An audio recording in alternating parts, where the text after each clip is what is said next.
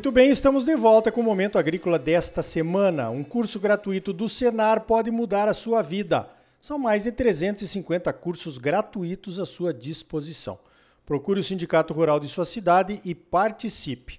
Vamos falar um pouco sobre o trabalho pelo mundo afora? Então vamos lá.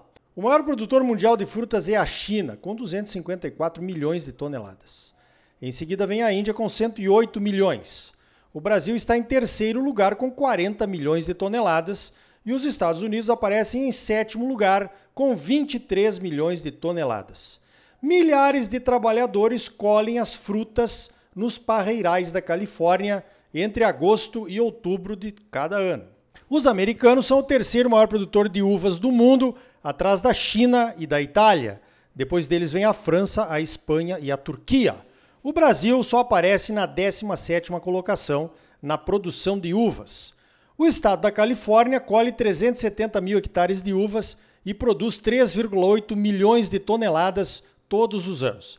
A Califórnia é responsável por 92% de toda a uva produzida nos Estados Unidos. 73% desta colheita vai para a produção de vinhos. A produção de frutas acontece em vários estados americanos. O estado de Indiana, por exemplo, tem a maior produção de caqui. O Arizona, a Geórgia e outros estados produzem melancias em 43.300 hectares. Os pêssegos produzidos na Geórgia são famosos por sua qualidade e doçura. Tem vários vídeos no YouTube mostrando essas colheitas. Frutas maravilhosas, kiwi, cerejas, laranjas, tangerinas, isso sem falar nas hortaliças. Um colhedor de uvas recebe lá nos Estados Unidos 17 dólares por hora. Mas quem são esses colhedores? São trabalhadores mexicanos. O México faz fronteira ao sul da Califórnia. A Califórnia já foi território mexicano até 1848, quando os americanos invadiram o México e acabaram ficando com a Califórnia no Tratado de Paz. Pois então, boa parte desses trabalhadores mexicanos que colhem as uvas e demais frutas nos Estados Unidos são ilegais. Não têm autorização de trabalho. Calcula-se em 8 milhões de mexicanos ilegais trabalhando nos Estados Unidos, em todos os setores, não só na agricultura. O salário de 17 dólares por hora é muito bom, muito maior do que ganhariam no México. Mas os trabalhadores ilegais não têm os mesmos direitos dos americanos, é claro. São agenciados por alguém que os busca distribui e os leva de volta ou leva para outra região ao final de cada colheita. Nos vídeos do YouTube não se vê alguns equipamentos de proteção exigidos aqui no Brasil, como por exemplo botinas, caneleiras, chapéus de aba larga. Os chapéus e as luvas que eles usam parecem ter sido trazidos por eles mesmos e não fornecidos pelo empregador, como acontece por aqui.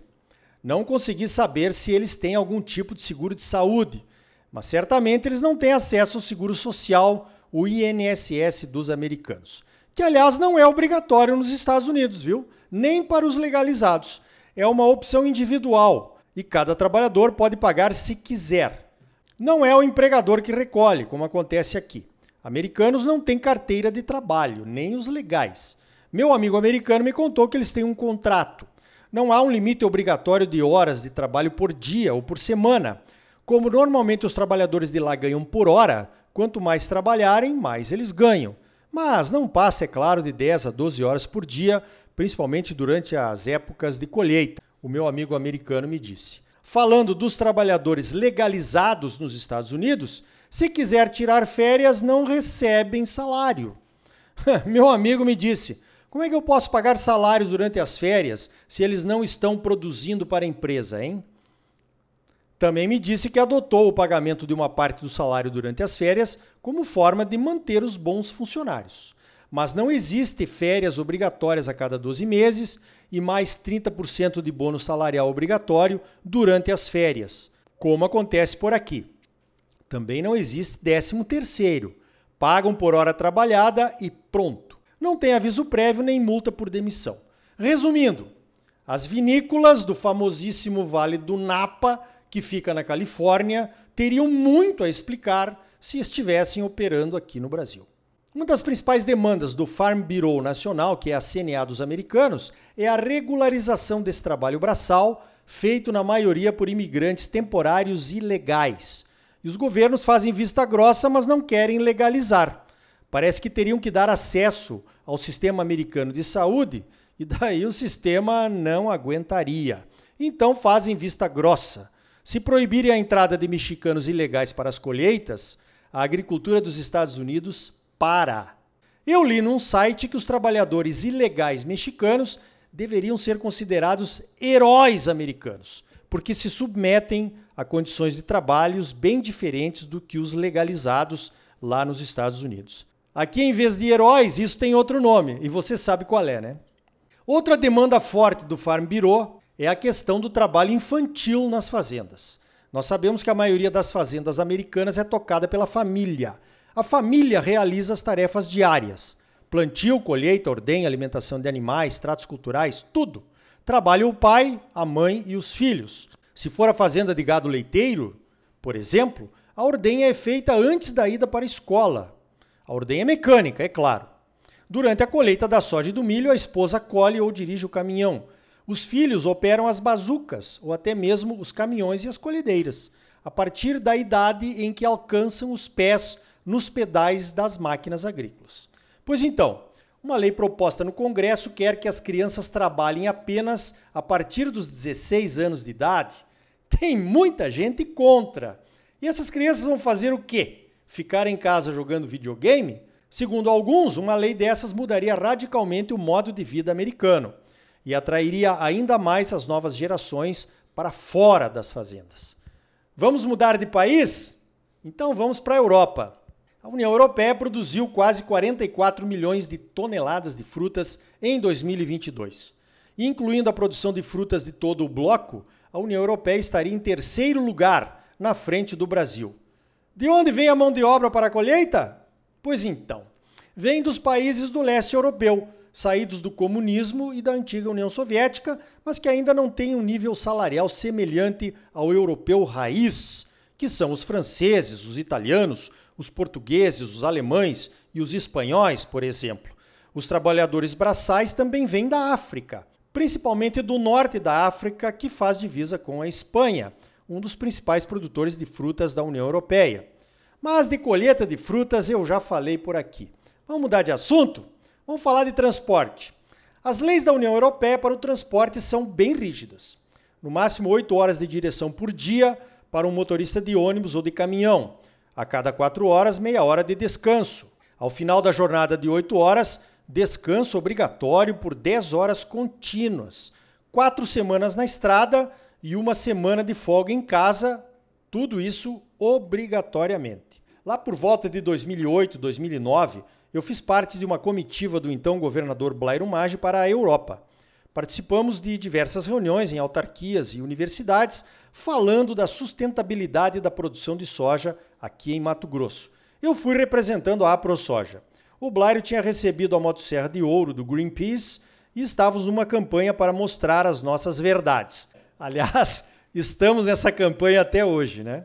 Alugamos um ônibus, motorista português, guia alemão. Faltando uns 30 quilômetros ou uns 15 minutos para chegarmos em Paris, o motorista parou num posto por meia hora. Já tinha vencido as quatro horas regulamentares sem descanso. Ficamos esperando e depois seguimos viagem. Mas não é para todos os motoristas da União Europeia que essa lei funciona. Se o motorista for romeno, dirigindo um caminhão com placas da Romênia, não precisa cumprir essa lei. A Romênia aderiu à União Europeia em 2007 e ainda está em fase de adaptação. As transportadoras da Romênia são as mais populares da União Europeia. Todo mundo quer contratá-los, até porque, mesmo trabalhando em outros países, os motoristas romenos continuam ganhando salários romenos, que são mais baixos. Uma lei de mobilidade de transporte quer mudar essas regras. Os motoristas romenos estão revoltados, querem que fique como está. Então, meu amigo, um vinho francês ou italiano com uvas colhidas por trabalhadores africanos transportado até o porto por motoristas romenos e embarcados em navios de onde não se sabe muito bem como são contratados e tratados os marinheiros, finalmente chega aqui no Brasil. E por incrível que pareça, pode custar mais barato que os nossos vinhos nacionais. Como é que pode? Você já parou para pensar? Olha, o truque está nos impostos, mas também está na mão de obra. Outro dia eu vi a publicação de um jornalista famoso de uma rede de TV não menos famosa, dizendo que agora, depois do episódio lá de Bento Gonçalves, precisamos prestar atenção na carta de vinhos. Não só na carta de vinhos, meu prezado, nas roupas também. Lembra da entrevista de três semanas atrás com a Ana Fábia, falando da face oculta da moda? Temos que prestar atenção nos sapatos e nos tênis esportivos, até nas raquetes de tênis, nas bolas de futebol, de basquete, de vôlei, em tudo. Qualquer um desses itens que tenha sido fabricado na China, no Vietnã, em Bangladesh, na Etiópia, na Índia ou qualquer outro país lá por esses lados, desconfie. Talvez as exigências trabalhistas não sejam as mesmas que temos por aqui. O algodão brasileiro é triplamente certificado com um checklist com mais de 200 itens. E daí vai para um país de maior tolerância com as questões trabalhistas, onde vão fabricar as roupas e volta para nós como roupa, sapato, bolsa, material esportivo de grife. Volta chique, de marca, com altíssimo valor agregado, mas pode ter passado por mãos trabalhadoras em condições de trabalho inconfessáveis. Aí, pensando em tudo isso, eu cheguei a uma conclusão. Já temos a lei ambiental mais rígida do mundo. Que tal começarmos a olhar para as leis trabalhistas dos países que nos criticam Será que temos também uma das leis trabalhistas mais protetoras do mundo? Ou ainda temos que avançar muito na questão das relações de trabalho aqui no Brasil? O que é que você acha? Eu também cheguei a uma outra conclusão. O pessoal da Serra Gaúcha, envolvidos no triste episódio do trabalho análogo, pessoas e famílias produtoras de uva, certamente estão precisando da nossa ajuda. Então eu vou fazer a minha parte, como aquele passarinho que buscava água no rio para apagar o incêndio da floresta. A partir de agora, só tomarei vinho das cooperativas Aurora e Garibaldi e espumantes da Salton. Aquele pessoal da Serra Gaúcha, nós todos sabemos, é muito trabalhador. A família da minha mãe é de lá. E eles estão precisando de nós agora. E eles vão se reconstruir, eu tenho certeza. Eu vou ajudar. E você?